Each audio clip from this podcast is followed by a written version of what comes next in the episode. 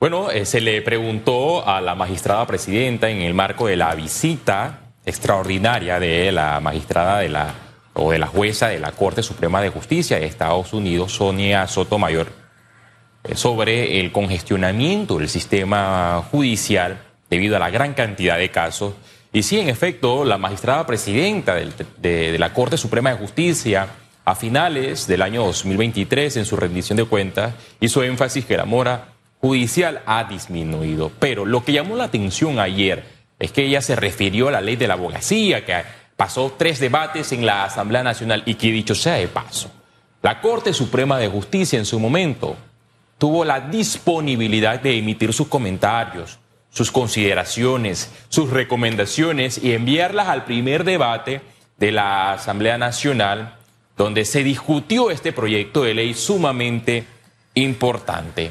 Pero ahora, después que ya es ley de la República, dice la magistrada presidenta del máximo tribunal de Panamá que ella aspira a que se le quite la licencia a los abogados que abusan del poder, a los abogados que entorpecen el sistema. ¿Y por qué entorpecen el sistema? Porque presentan 10, 15 y hasta 20 veces el mismo recurso para dilatar el proceso e hizo alusión o énfasis a que en Estados Unidos, en muchos estados, se les retira la licencia, se les suspende la licencia a los abogados que dilatan y que cometen faltas a la ética en vista de que no quieren que se ejecute la sentencia de sus clientes. Y aquí hay que destacar algo.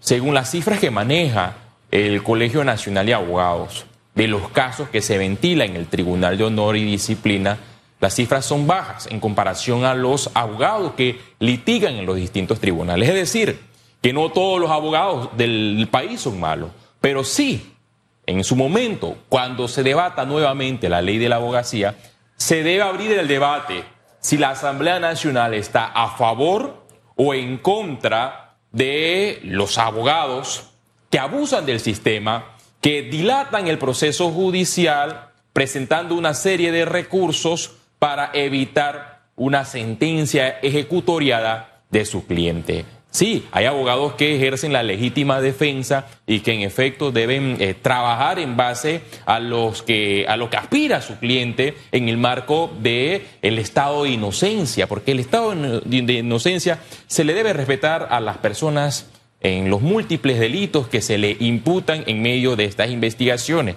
La persona es culpable cuando así se agotan todas las instancias legales y lo determine el tribunal con la aplicación de una sentencia. Sin embargo, ¿qué pasa en Panamá? Que si no se incapacita el cliente, se incapacita el abogado. Y una incapacidad médica, que el abogado la puede comprar eh, puede ser una incapacidad chimba, paraliza el proceso.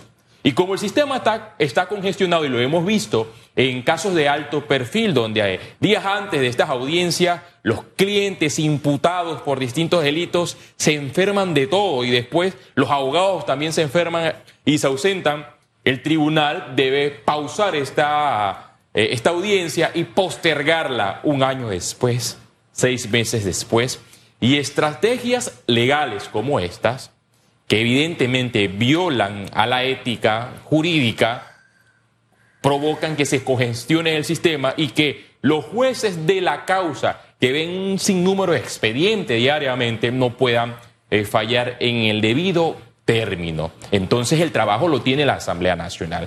En la Asamblea Nacional está la potestad constitucional de abrir el debate y si los diputados deciden o no tomar en cuenta estas consideraciones de la magistrada presidenta de la Corte. A mí me gustaría o me hubiese gustado escuchar estas declaraciones de la magistrada presidenta de la Corte en su momento cuando se abrió el debate de la ley de la abogacía, para ver si los diputados estaban a favor.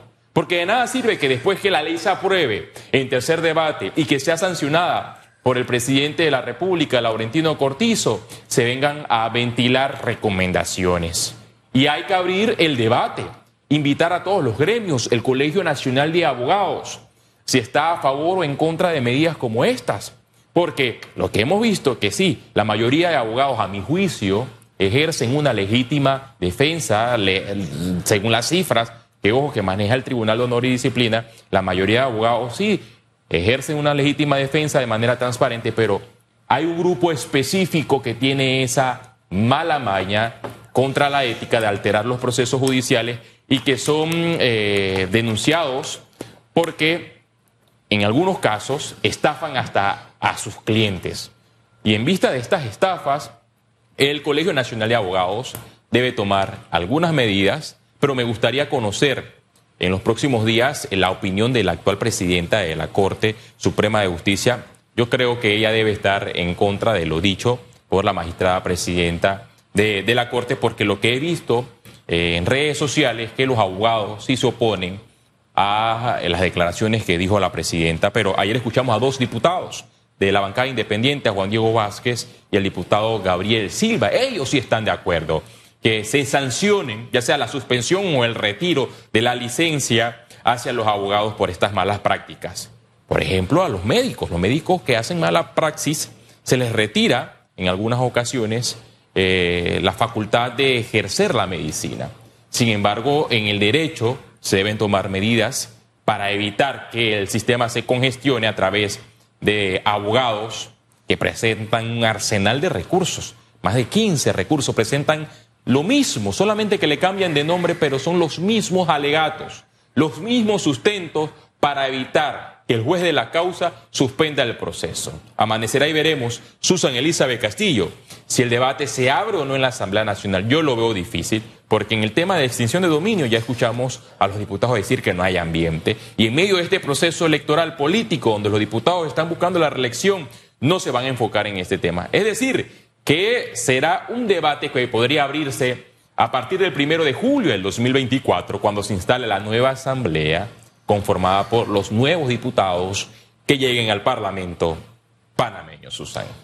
Insistimos mucho en tirar así, al aire libre, esas ideas que mueren en su intento. En la vida hay que ser estratégicos. Creo que quizás el escenario no era ese el hablarlo porque va a generar mucho debate en contra, entendiendo la particularidad de nuestra población.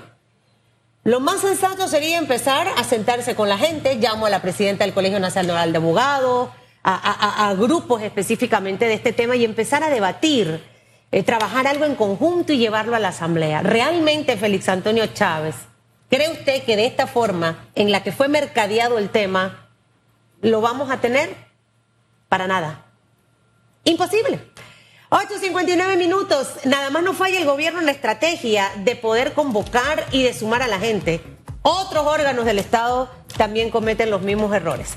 Que tengan un excelente jueves, que le vaya espectacularmente bien y ya saben, que nada ni nadie le robe la sonrisa de su rostro. Be happy, que la vida es una y es un ratico así chiquitito. Así que disfrútela al máximo, sanamente, sin hacerle daño a los demás y viviendo su vida, viviendo su burbuja.